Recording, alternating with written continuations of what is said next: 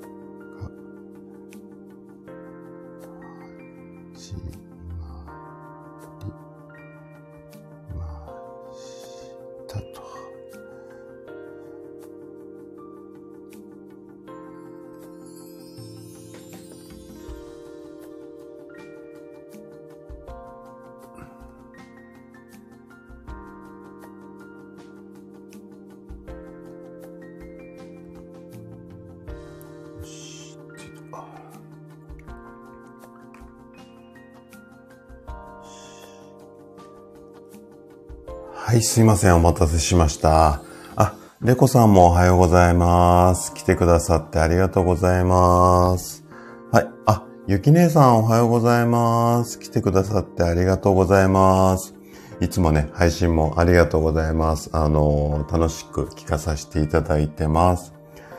えっ、ー、と、みやちゃさん。はい、おはようございます。来てくださってありがとうございます。えっ、ー、とね、今日は、えっ、ー、と、祝日ですよね。はい。あの、私、祝日関係なく仕事をしていますが、皆さん、今日はお仕事お休みでのんびりの朝ですかね。はい。あの、水曜日祝日ってかなり久しぶりだと思うんですよね。あの、私はね、平日水木休みなので、結構、あの、昼間とかもね、なんていうのかな。どこ行っても空いてるんですけども、今日はね、ちょっと混んでるかなーなんて、買い物とか行っても混んでるかなーって覚悟はしているんですがね。はい。皆さんは休日の朝、どんな感じでしょうか？はい。あ、ともこさん、おはようございます。先ほどは、はい、あのー、ライブの方も、はい、えっ、ー、と、ご挨拶させていただいて、あと、あの、フォローもいただいて、はい、ありがとうございます。はい、あのー、もう家事しながらでね、全然あの耳だけで、えっと、お聞きいただければ嬉しいです。えっとね、今日はね、ドライマウスについていろいろとね、お話をしていこうかなというふうに思っています。皆さんドライマウスなんて聞いたことありますかね？あのー、まあ、読んで字のごとく口の中が乾燥するっていうことなんですけども、それについてね、あれこれお話をしていきたいなというふうに思います。はい。あ、猫さんは今日お休みですね。はい。あのー、私もゆっくり聞いていただいて嬉しいです。ね私がね、平日のお休みなので、あのー、平日のね、朝にどうしてもライブやってしまうのでね、で、結構そのこう、終わる時間を、まあ大体私は1時間ぐらいって決めてやってはいるんですけども、うんと仕事の日も朝ライブできないこともないんですが、あのやっぱりこう何時まで終わらせなきゃいけないっていう状態で話をすると、私自身がなんかパタパタしちゃうので、まあね、できたら休みの日にやらさせてもらおうかなというふうには思っているんですけども、で、えっと、来月からね、まあメンバーシップなんかも開催するので、そこでもね、限定の、メンバー限定のライブなんてやろうと思ってるんですが、それはね、えっ、ー、と、どの時間にやるかちょっとまだ決めてはいないんですけども、えっ、ー、と、まあ朝じゃない時間帯も検討しようかななんていうふうに思っています。あ、そうだ。それとですね、ちょっと皆様にご報告っていうか、またね、改めて収録の放送ではね、お話ししようと思うんですが、実は先日からね、3冊目になる Kindle の本を出版しました。はい。いやー、結構ちょっと大変だったんですけれども、なんとか3冊目を出版させていただくことができました。で、えっ、ー、と、 Unlimited に入られてる方は、えっ、ー、と、今でも無料でダウンロードできるんですが、えっ、ー、と、入られてない方に向けてですね、あの、5日間限定にはなるんですが、はい、えっ、と、無料のね、えっ、と、キャンペーンの期間を設けようかなと思っていて、で、えっ、と、ちょうどね、週末からね、あの、無料で、えっ、と、週明けに向けて、あの、ダウンロードできるような期間も設けようかなと思っています。で、詳細はね、土曜日、あの、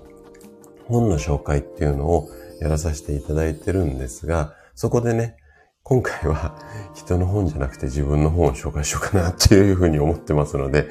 はい、あの、詳細はね、えっと、その時までお楽しみにしていただけたら嬉しいです。今でもね、Amazon のところで、えっと、見れば、検索すれば出てくると思います。はい。なので、えっと、Amazon でね、タンパク質の話をシリーズでお伝えしたのを Kindle 本にしてるので、あの、そんな感じで検索してくれると嬉しいかなというふうに思います。はい。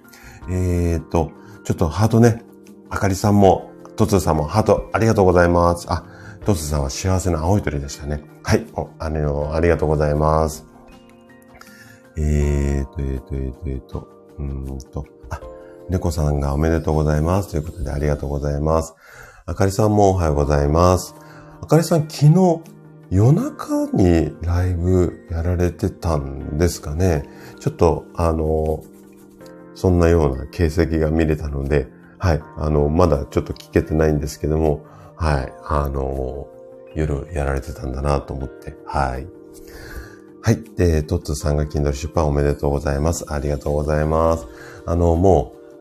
う、えっと、ラジオでね、お話ししている、えっと、タンパク質のシリーズを Kindle 本にしただけなので、改めてね、原稿を書き起こしたってわけではないんですが、ラジオ用の台本もブログ記事に載せさせてもらってるんですが、それをね、Kindle 仕様にこう変えていきました。で、基本的にはね、ワードをそのままドカンって乗っけるとできるんですが、まあ本なので横書きじゃなくて縦書きで出していきたいなっていう思いがあって、ワードとかは横書きじゃないですか。それをこう縦書きに直したりとか、まあちょっとレイアウトを調整したりだとか、まあその辺がね、結構細かい作業で七面倒くさいんですが、ちょっと私ね、だいぶ苦手なので、かなりね、奥さんに手伝ってもらってます。で、えっと、今回のその表紙の、えっと、なんていうのかな、ササムネっていうのは何のかな、表紙のデザイン。こちらもね、あの、奥さんが全部、あの、やってくれました。で、えっと、私の Kindle 本は一冊目だけね、えっと、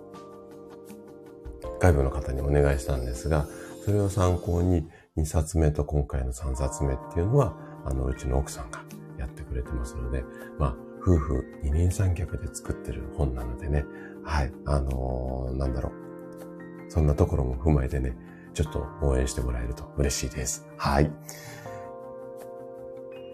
で、えー、っと、どこまで行ったっけな？はい、えー、っと、あ、そうだ、あかりさんね。あかりさんがおめでとうございます。ということと、あとは、はい、朝のライブお休みですね。うん、あの、全然いいと思います。あの、ご自分のペースでいいと思います。はい。あ、シュウさんもおはようございます。来てくださってありがとうございます。シュウさん、えっ、と、今朝もありがとうございました。今日は水曜日、祝日ですけど、いつもの水曜日通り、移動中ですかね。はい。あのー、聞いていただけたら嬉しいです。今日はね、ドライマウスについて話をしていこうかなというふうに思っています。あ、マリさんもおはようございます。来てくださってありがとうございます。はい、出版もおめでとうございますということで、はい、ありがとうございます。なんとか頑張りました。で、今回はね、あの、ラジオの台本をそのまま Kindle にしていて、で、その本の中でもね、あのー、音声でも聞けるような仕掛けっていうのをちょっと、えっ、ー、と、取り込んでいます。ただまあ、あのー、今もね、ちょっと何人かの方からアドバイスいただいて、少し反省点もあるので、ちょっと今、今回の本を修正しようか、次回からにしようか悩んでいる最中なんですが、まあ、いろいろとね、この、ラジオの配信と、えっ、ー、と、Kindle を合体させたような取り組みをね、これからちょっと進めていこうかな、なんていうふうに思っています。あ、きーちゃんもおはようございます。来てくださってありがとうございます。はい、あの、いつもね、えっ、ー、と、本当にきーちゃんの、えーと、放送も5、6分なのですごくね、ちょうどね、聞きやすいタイミングでいろいろと聞かさせてもらってます。で、続けてね、聞くシリーズって、やっぱり続けて聞きたくなってしまうので、すごく素敵な配信いつもありがとうございます。はい。じゃあね、ぼちぼち今日のお話の方に入っていきたいというふうに思うんですが、その前にちょっとね、左右を飲まさせてください。ドライマウスのね、お話をするので、えっ、ー、と、口の中が乾いちゃいけないなと思って左右を飲みました。はい。で、こっからね、左右飲んで、えっ、ー、と、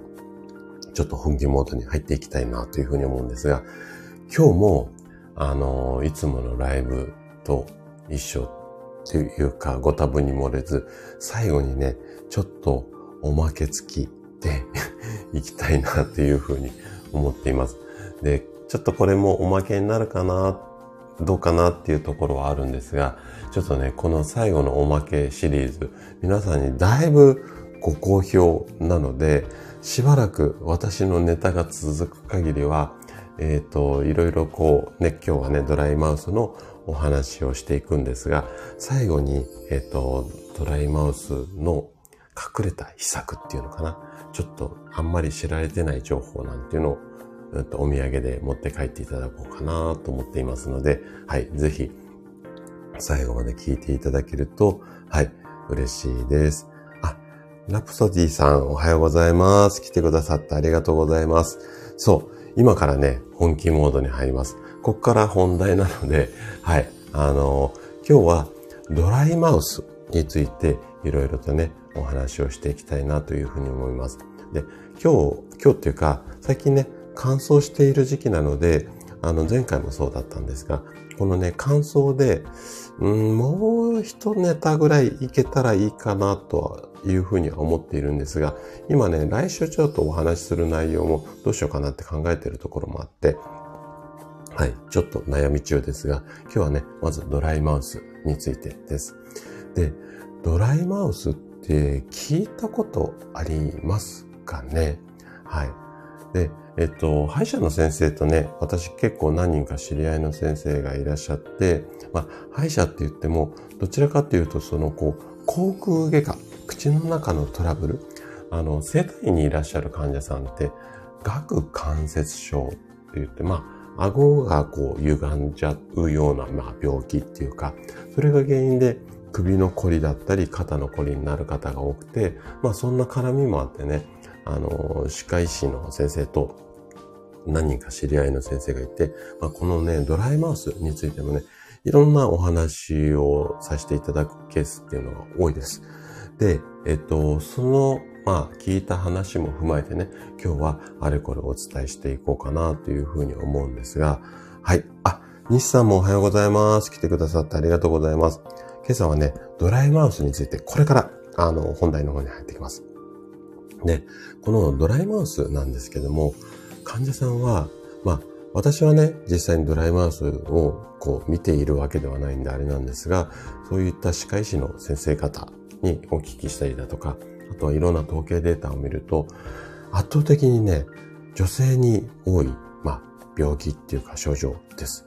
で、かつ、50代以降で悩む方が増えているんですが、あの、その、私が講義にしてる先生方のお話を聞くと、結構そのドライマウスの診断っていうのが難しいみたいで、その病院をね、あの、たらい回しっていうか、こっちに行ってもダメ、あっちに行ってもダメっていう、いわゆるまあ、難民化っていうのかな。そういった方も非常に多い病気みたいなんですよね。なので、今日ね、ちょっとここで、あれこれお話をしていこうかなというふうに思うんですが、ただね、あの、今日お話しする内容っていうのは、私はそのこう、口の中が専門ではないので、まあ、その歯医者の先生からお聞きした内容だとか、あとは、まあ、これまでね、あの、いろいろこう自分で勉強した見地。あとは、実際に患者さんと接して、で、うん、まあ、顎関節症が原因ってわけではないんですが、こういう口の渇き、まあ、私は栄養の話なんかもね、体の体質改善なんていうところもね、生体院では珍しくやってはいるので、まあそういった見地も含めて経験をもとに今日お話をさせていただこうかなというふうに思っています。でね、じゃあそもそもドライマウスってどういう、まあ病気っていうかものなのか、このあたりからね、今日お話を進めていこうかなというふうに思うんですが、ドライマウスっていうのは、医学的な、まあ、えっと、名称で言うと、口腔乾燥症。口腔は口の中の口腔ですね。口腔外科とかありますよね。あの口腔に普通のこう乾く乾燥の症状の症。口腔乾燥症って言われていて、まあ、いろんな原因によって口の中が乾いてしまう。こんな病気なんですよ。で、えっと、中でもこう、大切なポイントっていうのは、唾液の量が少なくなってしまう。まあ、それが原因で、もうこのいろんなトラブルが出てきてしまいますよ。これが、まあ、ドライマウスなんですよね。で、症状とすると、例えば、舌、ベロですね。ここが痛い感じがしたりとか、あとはザラザラする。で、この症状が一番多いんですが、口の中がネバネバする。特にね、朝起きた時、なんかネバネバしたりだとか、あとは乾いたもの、あの、パンだとかクッキーだとか、こういったものが、まあ、食べられないとか、うんと、食べ物が喉に使えてしまう。あと、ちょっと年齢高めだとね、この使えてしまうことによって、誤嚥性肺炎の原因になったりだとか、っていうところがあったりだとか、あとは、あの、よくね、入れ歯の隙間に、こう、変なものが入ってしまうとか、あとは、こう、味覚がおかしいとか、あと、口臭が気になるとか、まあね、要はもう口のトラブルの、まあ、デパートって言ったら変なんですが、まあ、そんなような状態で、で、これ全部あると、まあ、ドライマウスかなっていうふうに思う先生もいらっしゃるみたいなんですけど、例えば、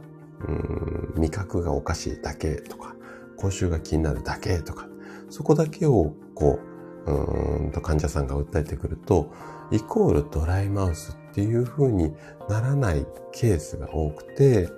で、まあ、誤診っていうか、うまく診断されない。で、えっと、要は、まあ、50代以降に発症が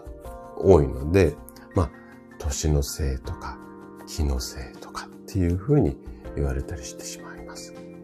で、えっ、ー、とね、この季節注意したいのが、口の中が乾いてしまうと、あの、唾液って、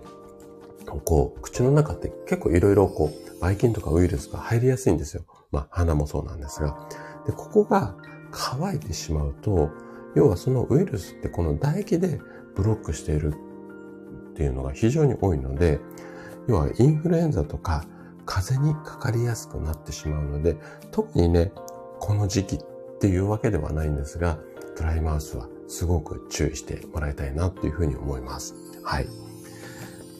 じゃあね、えっ、ー、と、ちょっと シュウさんのコメントがいいですね。ドライマウス、ドライアイ、ドライな人間関係。ドライでいいのはビールのスーパードライ。シュウさんは本当によく、素晴らしいですね、この辺の感性は。でね、今度ね、ドライアイについてもね、ちょっと話をしようかななんていうふうに思ってるんですが、まさにね、あのー、人間関係もそうだし、人間の体は、やっぱドライはね、もう大敵ですね。特に体に関しては、人間の体の60%はお水でできてますので、そこが乾いちゃうっていうのは、ちょっと、あのー、大変ですよね。はい。なので、まあ、特にね、口の中っていうのは、あの、人間の、あの、えっと、なん、なんていうのかな。体って、穴が開いてる部分ってあるじゃないですか。口だったり鼻だったり耳。ここって、やっぱり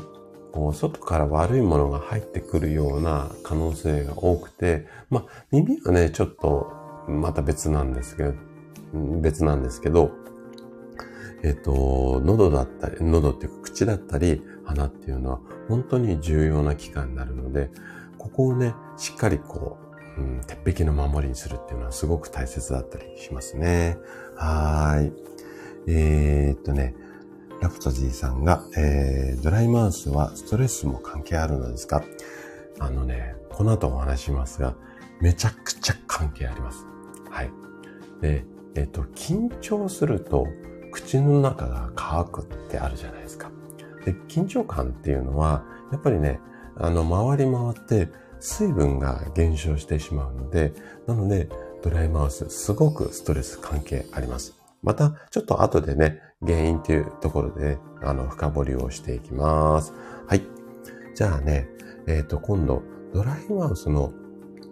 患者さんの数っていうのが、えっと、疫学調査っていうのがあるんですよ。どれぐらいこう推定の患者さんがいるかっていう。これで統計データっていうのは出ているので、えっ、と、これをね、ちょっとご紹介しようかなっていうふうに思うんですけれども、ちょっとね、残念ながら、口、あ、ごめんなさい。ラプソディさんの コメント読みながらお話ししようと思ったので、あれですけど、口呼吸もね、はい。確かにね、あの、原因の一つなんですよ。で、口呼吸やめましょうねって話は後でしようかなっていうふうに思うんですが、えっ、ー、と、口呼吸ストレスも完璧にね、えっ、ー、と、ドライマウスの原因だったりします。あの、さすがですね、ラプトジーさんもね、えっ、ー、と、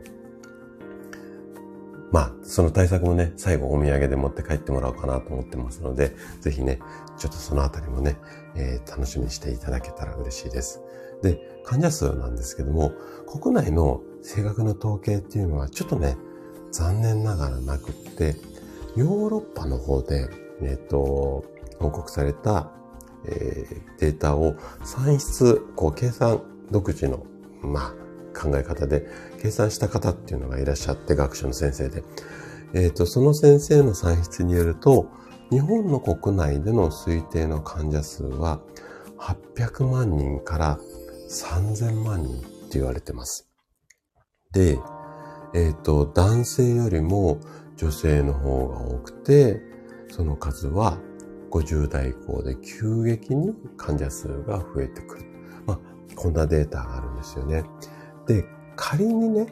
あのー、一番多い3000万人いらっしゃるとして、かつ女性の方が多くて、50代以降っていうと、結構な確率でドライマウスにかかってい、かかっているっていうか、そういった方っていうのは多いんじゃないのかなっていうふうに思います。じゃあね、この50代以降の女性に、えっ、ー、と、多くなってくるっていうところの、うんと、理由についてね、少し深掘りをね、していこうかなというふうに思うんですが、先ほどもね、お話しした通り、圧倒的に女性が多くて、50代以降で発症する方が非常に増えてくると。で、症状としては、先ほどもお話しした通り、唾液の量が減少すること。これが一番のポイントなんですが、このドライマウスの最初の頃っていうのは、口の中がこう乾いてしまったりとか、ネバネバしたりするぐらいなんですよ。で、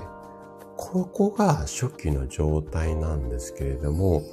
なんとなく口が乾いたなとか、なんとなくネバネバしてるな。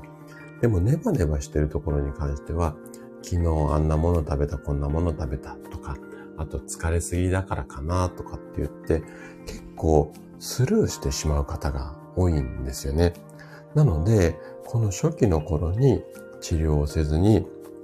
もうちょっと、うんとひどくなってから、あれ、おかしいなっていうふうに思うケースが非常に多いです。なので、早めの、まあ、病院の受診っていうことが必要になってくるんですが、じゃあ、中期になってくると、どんなことが起こってくるかっていうと、例えば、舌、ベロですね。ベロが痛くなったりだとか、ザラザラしてる感じがあったりっていう症状が出てきて、あらららやばいなって言って、病院を受診する。こんなケースが非常に多いらしいです。あの、私がそういうふうな相談を受けたわけじゃないので、あの、その知り合いの先生方のお話だと、そういう傾向が強いみたいです。はーい。あ、井上さんおはようございます。はい。えっ、ー、と、周さんのコメントそうですね。最高ですよね。ご挨拶だけ。はい。ありがとうございます。はい。あの、ゆっくりアーカイブで楽しんでいただけたら嬉しいと思います。今日はね、ドライマウスについて、で特に、えっ、ー、と、50代以降の女性にね、発症率が高い、あの、疾患なので、はい、ぜひ参考にしていただけたら嬉しいです。じゃあね、私、ドライマウスなのかなどうなのかなっていうの、ちょっとここまで聞くと気になりますよね。で、いろんなチェックの仕方あるんですが、まあ、簡単にできるセルフチェックっていうのをね、ちょっとね、皆さんにやっていただこうかなというふうに思って、ちょっと、あの、用意してみました。で、これから、私が、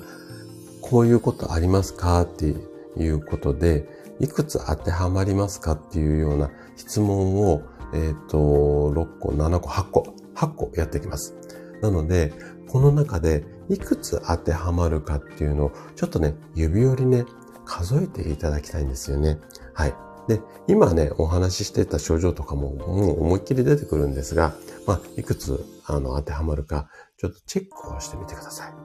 じゃあ行きますね。まず一つ目。お口の中がネバネバする感じがある。うん。これ該当するっていう方は一つチェックですね。で、二つ目。口臭がする。または気になるとか、他人に指摘をされるようになってきた。このあたりが該当する方はチェックです。3番目。パンとか、こう、水分が少ないものが食べづらくなってきてますよ。うん。これが3番目。今度4つ目。笑った時に唇が前歯にくっついてしまう。うん。思い当たる方はチェックですね。5番。舌、ベロですね。ここがヒリヒリしたり痛い感じがあったりする。これが5つ目。あと3つです。6つ目が味の濃いものが舌に染みる。これが6つ目ね。7つ目。喉が乾く。最後8つ目。私が喉乾いてきましたね。ごめんなさい。左右飲まさせてください。あすいません。えー、最後8つ目が、夜中に水分を求めて目が覚めることがある。これが、うん、ドライマウスのセルフチェックです。8つの質問だったんですが、いくつ当てはまりましたかね？はい。で、一応、この なんか私が、あれですね、あの、喉が渇いてしまいましたね。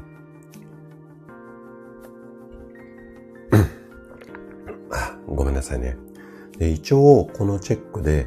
2つ以上、はい、あの、当てはまったら、ドライマウスの可能性がありっていうような傾向みたいなので、はい、ちょっと参考にしていただけたら嬉しいです。あ、シュさん3つ、ちょっと可能性ありかもしれないですね。あ、ラプソディさんは0個。素晴らしいですね。ああ、素晴らしい素晴らしい。はい。えー、っとね、まあ、これは反対に簡易検査なんですが、まあまあ、さっきお話ししていたようなね、症状ですね。で、特にね、やっぱりね、私、個人的にはね、患者さんもちょっとドライマウスの方何人か、えっと、いらっしゃっていろいろ話をしたことがあるんですが、えー、っとね、ネバネバするとか口臭、このあたりがね、結構絡んでくる方が多いので、はい、あのー、そのあたりですね。シュウさん3個は安全圏かと思って。えっとね、もうね、これ、2、2個以上でもう初期の段階に入ってる可能性ありってことなので、まあ、初期の段階を、こう、安全圏かどうかっていうところは、ちょっと難しい判断にはなるんですけれども、うん、ちょっと可能性ありですね。で、私もそうなんですけども、周さんもご年齢的にはね、まあ、女性に発症年齢、あ発症が多いって言っても、男性がかからないってわけではないので、まあ、結局ね、やっぱり年齢重ねると水分が不足しがちなんですよ。まあ、また後でも紹介しますけどね。あの、なので、やっぱり水分不足になってしまって、えっ、ー、と、まあ、この辺の症状が出やすくなる傾向があるので、やっぱり50代以上っていうのは、もうほぼ皆さん可能性ありっていうふうに思ってもらって OK かななんていうふうに思います。はい。じゃあね、口の中の乾燥っていうのもあるんですけれども、そのドライマウスの一番のポイントは、唾液の量っていうのが減ってしまうっていうのは先ほどお話した通りなんですけれども、えっ、と、じゃあね、なんで唾液が減ってしまうのか。これについてね、ちょっとここからね、深掘りをしていこうかなというふうに思うんですが、え、ー、と、ラプソディさんが、シュウさんは、メタボと同時進行でケアしていきましょう。ということで。はい。あ、メグさん、おはようございます。来てくださってありがとうございます。はい。あの、メグさんの素敵な歌声もね、ちょこちょこ聞かさせてもらってます。はい。あの、来てくださってありがとうございます。今日はね、ドライマウスについていろいろとお話をしています。えー、女性にね、ちょっと発症傾向が強い、えっ、ー、と、病気でもあるので、ぜひね、参考にしていただけたら嬉しいです。じゃあね、えっ、ー、と、唾液が減少する原因っていうところをね、続いて話をしていこうかなというふうに思うんですが、まあね、細かく言い出したらもっとあるんですが、基本的には唾液が減少してしまう原因っていうのは2つあります。で、まず1つは、そもそも唾液が作れなくなるっていうか作りづらくなることですね。で、もう一つは体の中の水分が減ることです。で、えっ、ー、と、唾液が作れなくなるっていうのは、あのね、口の中に、口の中にっていうか、口の周りに唾液腺っていう、まあ、部位っていうか場所があるんですよね。この機能が低下してしまうと、唾液が作りづらくなります。で、ここの唾液腺っていうのが、なんで、えっと、働きが低下してしまうのかっていうのは、悲しいかな。カレーです。はい。なんですが、ここからがポイントです。医学の教科書上では、80歳ぐらいにならないと、この唾液腺の機能っていうのは低下してこないんですよ。なので、50代以上で発症傾向が強いって言ったじゃないですか。で、50代と80歳ってちょっと開きがありますよね。で、仮に50代もしくは40代、まあ60代もそうなんですが、このぐらいの年齢で、えっ、ー、と、ドライマウスの傾向っていうか、ドライマウスになってしまう方っていうのは、この唾液腺じゃない、うんと、可能性があります。ここが今日お話ししたい隠れたない、原因なんですけれども、何だと思います？これ実はですね、お薬に関係があるんです。はい。で、えっ、ー、と、50代以上になってくると、結構ね、薬を飲むケースっていうのが非常に増えてくる方が多いです。全員が全員ではないんですが、えっ、ー、と、そういった傾向が強いですよね。で、特に血圧の薬だったりだとか、あとは頻尿に関する薬だとか、あとはね、これがよく多いんですが、最近飲んでる方増えてるんですが、アレルギーに関するお薬。このあたり、あとね、まあ、あの、精神を安定させるようなお薬もそうなんですけども、特に最近やっぱアレルギーのお薬飲まれてる方が多いので、こういった高血圧とか、あとは頻尿アレルギーなんかのお薬っていうのは、唾液の量を抑えてしまう。こういった副作用があるんですよ。なので、このあたりを飲んでいる方っていうのは、非常に注意が必要ですね。はい。あとね、例えば、体の中に炎症が起きやすくなったりだとか、あとは腫瘍がある方なんかも、これもね、ちょっと年齢重ねた40代、50代、60代ぐらいになってくる方が多いので、このあたり炎症とかが起こっていると、唾液腺が、こう、機能が低下してしまったりだとか、あと、先ほどね、ラプソディさんがおっしゃっていた、ストレスであったりだとか、あと、女性だとね、更年期なんかも原因の一つっていうふうにされています。はい。えー、っとね、まあ、あとは全体的に、体全体的に、まあ、水分が減るだとか、あとはそうですね、糖尿病の治療なんかをされている方っていうのは、結構、あのー、水分が不足しているケースが多いので、まあ、このあたり、要はお薬が意外と原因だったっていうところが今日の隠れた原因なんですね。はい。ちょっとコメントに戻ります。あ、マブさんもおはようございます。来てくださってありがとうございます。うん。大地は年々 ダダ漏れです。唾液マンダダ漏れって口の締まりが悪いじゃないですか、マブさん。まあね、あの、年齢重ねると、口の周り、あの、口のね、締まり悪くなりますけれども、はい。まあ、このあたりが、まあ、原因だったりするんですよね。じゃあね、えっ、ー、と、まあ、唾液、唾液っていうか、まあ、ドライマウスの一般的な、えっ、ー、と、まあ、対策方法っていうところをね、今日紹介はしていくんですけども、さっきね、もう隠れた、うんと、原因は紹介したんですけども、一般的にね、言われているドライマウスの、まあ、対策、まあ、予防法ですよね。で、基本的にはね、その口腔外科とかをやられてる歯医者さんにご相談をされるといいかなというふうに思うんですが、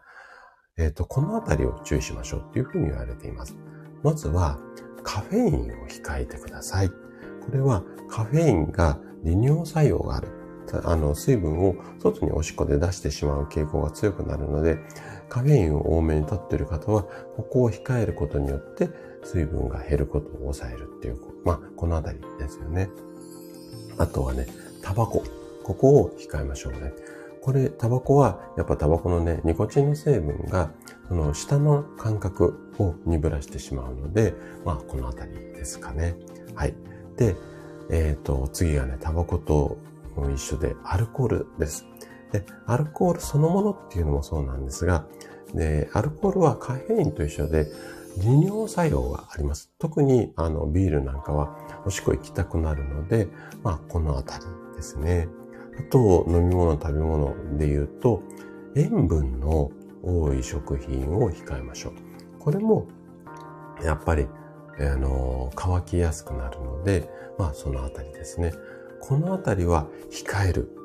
っていうような対策です。で、それ以外の対策で言うと、まあ、水分を、うん、と補給していきたいので、こまめに水分補給をしましょうっていうことと、あとこれが一番大切かななんていうふうに思うんですが、ストレスをためないこと。うん。じゃあ、ストレスためないためにはどうすればいいのなんていうことは、まあ、人それぞれいろんな方法があるので、今日は詳しくお話ししませんが、ストレスがね、かかってくると、やっぱり唾液の分泌量っていうのは、医学的にも減るっていうのは、もう証明されているので、まあ、このあたりを意識していただく。で、あとね、これはね、もう無料でできることなので、ぜひね、あの、ドライマウスに、えー、苦しんでいる方はやっていただきたいんですが、よく噛んで食べるですね。やっぱりね、噛むとね、唾液っていうのは確実に出ます。口の中が乾いてる方も唾液出やすくなるので、よく噛んで食べるということですね。はい。で、最後は、えっ、ー、と、唾液腺のあたりをマッサージするっていうようなことなんですが、えっ、ー、とね、これね、ラジオで説明するのがちょっと難しいんですけども、顎の骨のちょっと上のあたり、顎の骨って皆さんこう自分で触ってわかりますかね？こう、うーん、なんていうのかな、顔の輪郭の一番外側なんですけども、で、この顎の上、骨のちょっと上のあたり、そうですね。まあ、触ると多分顎の上のところ、歯からね、歯が触れると思うんですが、このあたりに、えっ、ー、とね、実下線、耳の下の線であったりだとか、学下線、顎の下の線、あとは舌下線っていう、まあ、三つの線っていうか、まあ、ツボみたいなところがあるので、このあたりを、こう、うまくマッサージをしてあげるといいんですよね。で、指で押す、ツボ押しみたいな形でマッサージをするのがいいっていう風に説明されてるものも多いんですが、これね、上手にマッサージしないとちょっと痛いので、私のおすすめは指2、3本こう束ねてもらって、それでこう、なんていうのかな、前後に動かすっていうか、コリコリコリコリってこう、皮膚をこう動かすような感じで、ちょっとね、こう上からコリコリコリコリマッサージをするような感じで、うん、とやってもらうといいかなと。ぐいぐいぐい押すとね、ちょっと痛いので、ここ皮膚がね、あの、薄いので。なので、ちょっとこうマッ、マッサージっていうか、うん、なんていうのかな、皮膚をこう前後にずらすような、そんなマッサージ方法がいいかなというふうに思います。で、YouTube なんかで唾液腺マッサージってすると動画もね、結構出てくると思いますので、まあね、そのあたりをちょっと参考にしていただけたら嬉しいです。はい。ということで、まあ、あのー、こんなあたりがね、今日の、えっ、と、ドライマウスの原因だったりだとか、あとは、あのー、対策方法なんですけども、結構、あの病院とかで相談、歯医者さんなんかで相談すると、年のせいとか、気のせいって言われる、あの、ケースが多いみたいです。はい。で、えっと、検査で判明するのは、全体の、まあ、50%とか60%っていう風に言われてるみたいなんですよね。歯科医業界の中では。で、まあ、歯医者さん、その口腔外科に行くと、まあ、どんな、えっ、ー、と、テストをするかっていうと、まあ、唾液の量がちゃんと、あの、出ているかっていうのを、ガムテストっていうやつがあるんですが、そういうので検査をすることが多いらしいんですが、全部はっきり全員が全員わかるわけではないみたいなんですよね。で、大体この検査で判明するのが、まあ、5割から6割程度っていうふうに言われているみたいなんですが、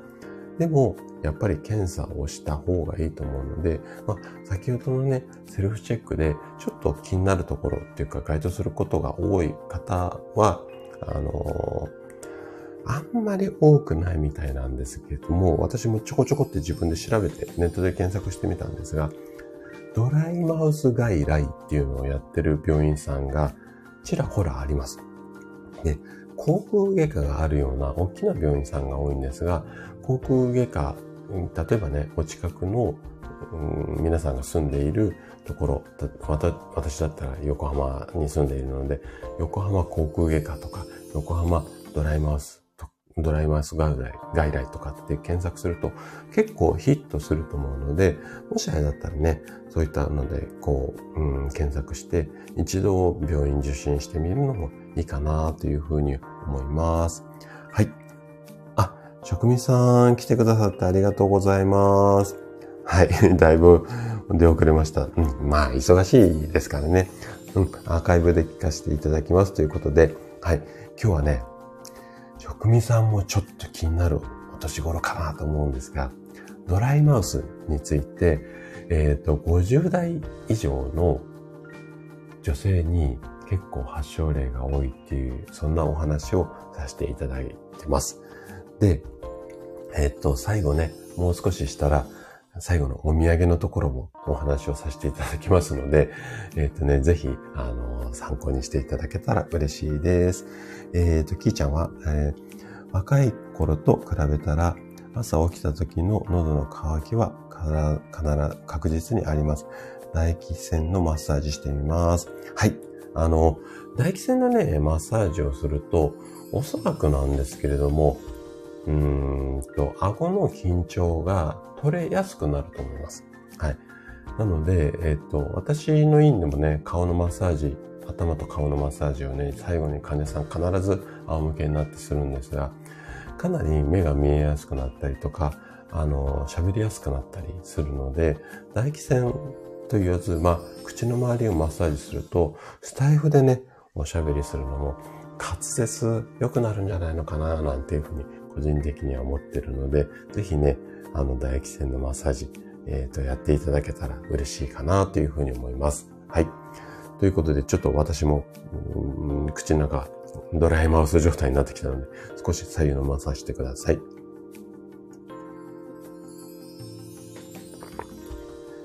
はい。じゃあね、ぼちぼちいい時間になってきたので、最後、お土産コーナーに行きたいと思います。はい。えー、っとね、今日のお土産コーナーなんですけれども、今ね、いろいろこう、ドライマウスについて、あれこれお話をしてきたんですが、あるね、方法でね、ドライマウスが改善するっていう、とっておきのね、秘策があります。で、これを提唱されているのが、えっ、ー、とね、東北大学の、えっ、ー、と、大学院の歯科医学研究科っていうところの教授をされている笹野先生っていう先生なんですよ。はい。で、味覚障害に関してはかなりのスペシャリストの先生みたいです。はい。みたいですっていうか、私、笹野先生の本ってちょっと読んだことがないので、あれですし、まあね、お会いして酒でも飲んだわけでもないので、ちょっと、あのー、顔写真を見る程度なんですが、えっ、ー、とね、この笹野先生が提唱されているドライマウス治療。どんなものかっていうと、えー、と発表しますよ。これね、昆布茶を飲みましょうっていう、こんな治療法なんですね。はい。で、昆布茶飲んだことありますかね？私ね、小さい頃結構好きで、小さい頃って言っても、うちのおばあちゃんが好きだったんですよね。で、昆布茶飲んでる時に、私もおばあちゃんのちょっともらって飲んでて、結構ね、甘じょっぱくて、私は好きだったんですけれども、えっ、ー、とね、この昆布茶、ちょっと塩分が高めっていうところもたまに傷なので、この昆布茶を通常の3倍程度にまず薄めてもらって、それを30秒ほど口の中に含んで、ここがポイントなんですよね。30秒ほど昆布茶を口の中に含んで、それをごっくんと飲みましょうっていうことなんですよね。で、この笹野先生がこの昆布茶治療をやったとき、このね、30秒貯めて飲むっていうのを毎日3回続けたことによって、だいたい80%ぐらいの患者さんが口の渇きを改善できたっていうようなエビデンスがあるらしいです。これ80%の患者さんで成功って結構いい確率だと思うんですよね。じゃあ、なんでね、こんな、えっ、ー、と、ことが起こってくるのかっていうと、えっ、ー、とね、まず、この昆布茶の中にある旨味成分、ここがポイントらしいんですよ。で、えっ、と、旨味成分が、こう、口の中を通して胃の中に入ると、消化吸収が促進されるんですね。で、まあ、まず、あの、なんていうのかな。胃もたれとか、まあ、胃腸の働きも活発になったりするし、あとは、その、こう、旨味成分っていうのが、唾液との関連がすごくこう強いみたいなんですよ。なので、まずこれで唾液が増えるっていうのと、あとは味覚をね、あのー、コントロールする。こんな働きもあるので、このあたりを、えっ、ー、と、ちょっと意識をしてもらえるといいかな、なんていうふうに思います。はい。ちょっとコメントが流れ出したので、えっ、ー、と、ちょっとコメントに戻りますね。はい。えー、ラプスディさんが、ネバネバが効きそうですね。うん、そうですよね。はい。シュさんが、昆布茶を出してくれ。サラリーマン時代の会社の秘密のキーワードでした。不審者が、あ、へえ、ああ、これそうなんですか。えっ、ー、と、ね、金融機関でしたよね。えっ、ー、と、シュさん。不審者がお店に来ると、昆布茶出してくれっていう風に合図すると、お不審者いると危ねえぞっていう、あ、そんなことがあるんですね。へえ、知らなかった。これは素晴らしいっていうか、うん。そうなんですね。あ、昭和なとく、おたくさん。はい、おはようございます。来てくださってありがとうございます。今日はね、ドライマウスについてお話をさせていただいてます。まあ、女性に多い疾患なんですが、50代以上で発症の年齢が、発症率が高いので、男性もね、結構これ該当すると思うので、ぜひね、はい、アーカイブも含めて、あのー、聞いていただけると嬉しいです。はい、えっ、ー、と、昆布茶。下流のものですか？ということで、職味さん、えっ、ー、と、質問なんですが、えっ、と、下流のものじゃなくてもいいみたいです。要はその旨味の物質っていうのが体内に入ってくれば OK なので、どういった取り方でも OK みたいです。はい。で、えっと、これを30秒ほど口の中に含んで、十分に味覚、要は味覚って言っても、あの未来の部分のことをおっしゃってると思うんですが、えっと、ここに溜め込むっていうことが、えっと、ポイントみたいなので、はい。どんなものでも OK だと思います。もしかしたら職人さんなんかお出汁なんかで昆布使われるかな？わかんないですけど、まあそういったものを活用するっていうのもありかななんて個人的には思ってますけれども、はい。で、その口に含んだものをごっくんって飲み込んでも OK だし、吐き出しても OK みたいです。なので、この30秒ぐらい口の中に溜めておいて、その味覚を刺激をして口内環境を上げていきましょうね。ここがこの笹野先生のポイントになってるみたいです。はい。えーと、皆さん同士でご挨拶ありがとうございます。えーと、ラプトディさんが、えー、不審者合図が昆布茶とはって、えー、シュさんが、20代の私は昆布茶って何でしたが、明日からは昆布茶ですね。うん。あのね、ジュさん飲むっていうよりも、口の中に含むっていうことがポイントみたいです。で、これね、やっぱりなかなかね、難しいなって思うのが、治療では多分皆さんやられると思うんですが、ケアでは1日3回この昆布茶を口の中に含めっていうのは、多分ね、忘れちゃう方が多いと思うんですが、これ忘れずに、えっ、ー、と、続けていただけると、すごく多分効果が出てくると思うので、もうね、えー、昆布茶おすすめです。で、多分、こう、日中ね、出かけちゃったりとか、あとは会社に行った時っていうのは、昆布茶なかなか飲むのって難しいと思うんですけども、水筒とかね、ペットボトルで持ち歩くっていうのがいいと思います。で、口の中に一杯だけだと結構、その、一般的にね、市販されてる水筒だとちょっと大きすぎるとは思うんですが、今結構ミニミニボトルみたいなの売ってるじゃないですか。で、あんなのにもう 100ml ぐらいしか入らないのに、ちょっと昆布茶作って入れていって、で、持ち歩くっていうのも、私は個人的にありかな、なんていうふうに思います。はい。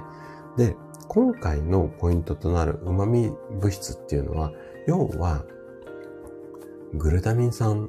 なんですね、主成分っていうのが。で、それ以外にイノシン酸とかっていうのもあるんですけれども、で、えっと、今回、その笹田先生は昆布茶っていうことでお話をされているんですが、私がちょっと昆布茶にこのアレンジをしようかなと思っているのが、要は多分、グルタミン酸とか、そのイノシン酸が口の中にこう30秒とどまることが大切かなというふうに思っているので、このグルタミン酸が含まれるような食べ物を積極的に食べるっていうことでも似たような効果が出るんじゃないのかな。これは私の個人的な、あの、ちょっとヘンテコ作戦なんですけれども、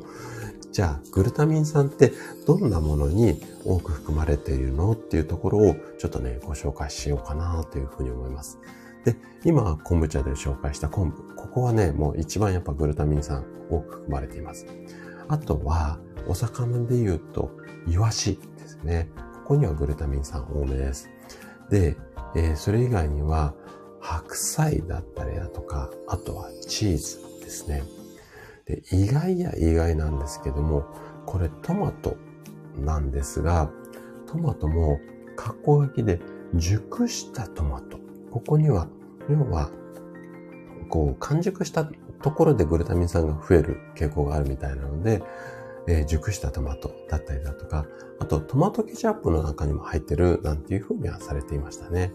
だからこのあたりのグルタミン酸っていうのを積極的に食べ物で取るっていうのもいいかなというふうに思います。で、あともう一つ旨味成分の中で、イノシン酸っていうのがあるんですけども、このイノシン酸は、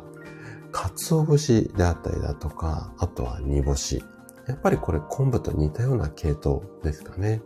あとは、サバだとか豚肉。このあたりに多く含まれているので、この辺をね、お食事で取っていくっていうのも、まず、こう、昆布茶以外にも、まあ、うーん、いいんじゃないのかな、なんていうふうに、個人的には思っています。はい。ちょっとコメントに戻りますね。えー、職人さんは、だしで昆布使います。グルタミン酸が良いんですね。良いんですかね？うんあのー、そうですね。職人さんね、これ多分ね、あの、ポイントはグルタミン酸とそのイノシン酸だと思います。なので、これを口の中に1日3回しばらく留めておいて、まあ、舌だとか、こう、口内に浸透させるっていうところがポイントだと私は個人的に解釈をしているので、昆布茶に限らず、このあたりをうまく活用していただければいいんじゃないのかなっていうふうには思っています。はい。これが今日のおまけコーナーでした。はい。ね。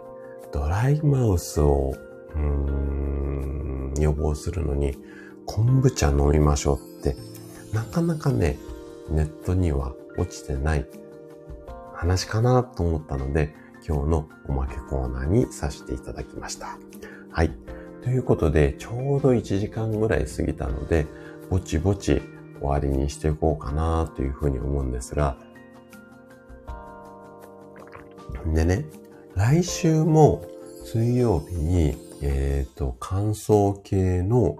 お話をしようかなと思いつつ、あとね、ツイッターのコメントで、ちょっとね、今ご質問いただいてる案件があるので、それを収録でお話をしようか、ライブでお話をしようか、ちょっとね、今朝いただいたコメントなので、ちょっと今悩み中なので、もしかしたら来週は、えっ、ー、と、感想系じゃなくて違ったお話になるかもしれないんですけれども、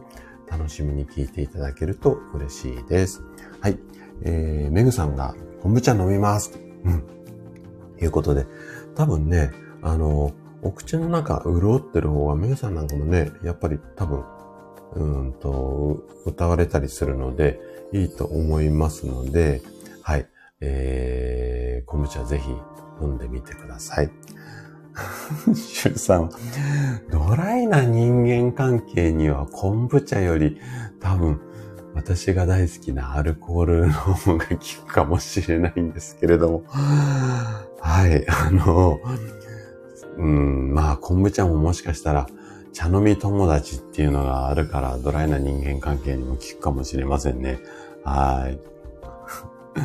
えっと、職人さんは、おしゃぶり昆布な、うん、そうですね。あの、そう。私、この笹野先生の、うんと、文、文献っていうか、レポートを読みながら、おしゃぶり昆布いいんじゃないのかな、なんていうふうには思っています。あの、職味さんならわかりますね。宮古昆布って昔ありましたよね。はい。あれ、私結構好きだったんですけども、あんなのを食べてるといいんじゃないのかな、なんていうふうに、あのー、個人的には思っています。はい。えーと、ラプソディさんが、お左右に少し、あ、そうですね。あのー、昆布茶、粉末のものもあるでしょうし、そういったものをお左右に入れるってすごくいいと思います。はい。なので、えっ、ー、と、だからね、私ね、左右はね、味噌汁についで、非常にね、いいと思います。あの、私は毎朝朝活しながら、2時間ぐらいね、朝活するんですけども、もうね、左右だけで1リッターぐらい朝飲むんですよ。で、えっ、と、その代わり午前中すごいトイレ行きますけどね。なんですけど、やっぱりね、左右結構こうやってアレンジも聞きやすいのですごくいいと思います。はい。えー、ラプソディさんが、職味さん確かにおしゃぶり昆布ありですね、っていうことで。うん。あのー、やっぱりね、日本人はね、肉食わないで魚食えっていう感じはありますかね、個人的にはね。せっかくね、これだけね、日本全国、海にね、囲まれているので、水産資源をね、豊富に、うん、あるので、まあしっかりお魚食べて、あとはお水がきれいなんでね、みんなでね、あの、お米作って、米食べて、自家製の味噌で、お魚で、漬物食べて、野菜作ってっていう、生活がね、日本人にはいいんじゃないのかななんて個人的にはね、考えてます。あの、これね、また語り出しちゃうとちょっと長くなっちゃうので、まあ、こんなところで今日はね、終わりにしようかなと思うんですが、まあ、最後ね、またちょっと宣伝になっちゃうんですが、土曜日ね、詳しくお話をするんですけれども、えっと、私の Kindle 本の3冊目、あのー、発売になってます。で、えっと、 Unlimited だったら、今でも無料でダウンロードできます。で、えっと、土曜日ぐらいから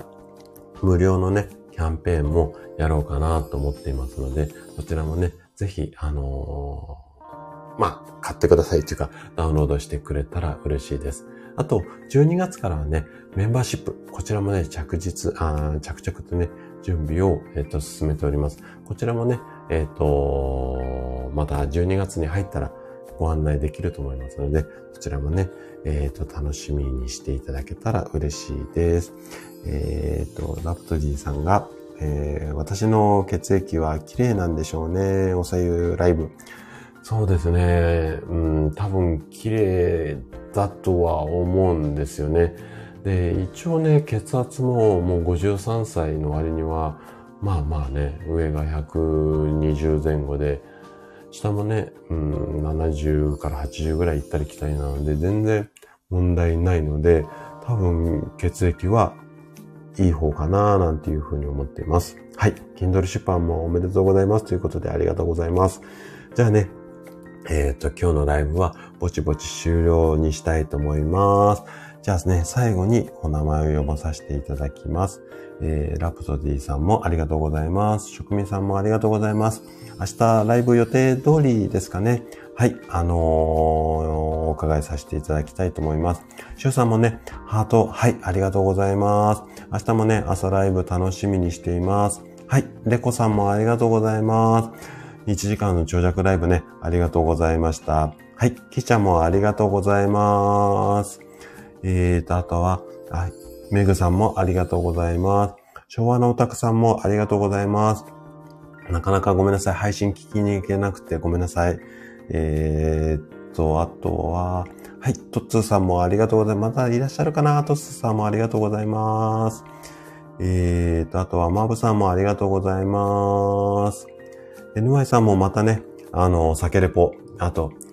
どら焼きも楽しみにしてます。ありがとうございます。はい、マリさんもありがとうございます。西さんもありがとうございます。あとは、うん、あかりさんもね、もし明日ライブ朝あったらお邪魔させていただきます。ゆきあねさんもありがとうございます。うん、あとは、潜って聞いてくださってる方もありがとうございます。では、また来週、えー、水曜日朝7時からライブやりますので、楽しみにしていただけたら嬉しいです。それでは今日のライブは終了します。ありがとうございました。失礼します。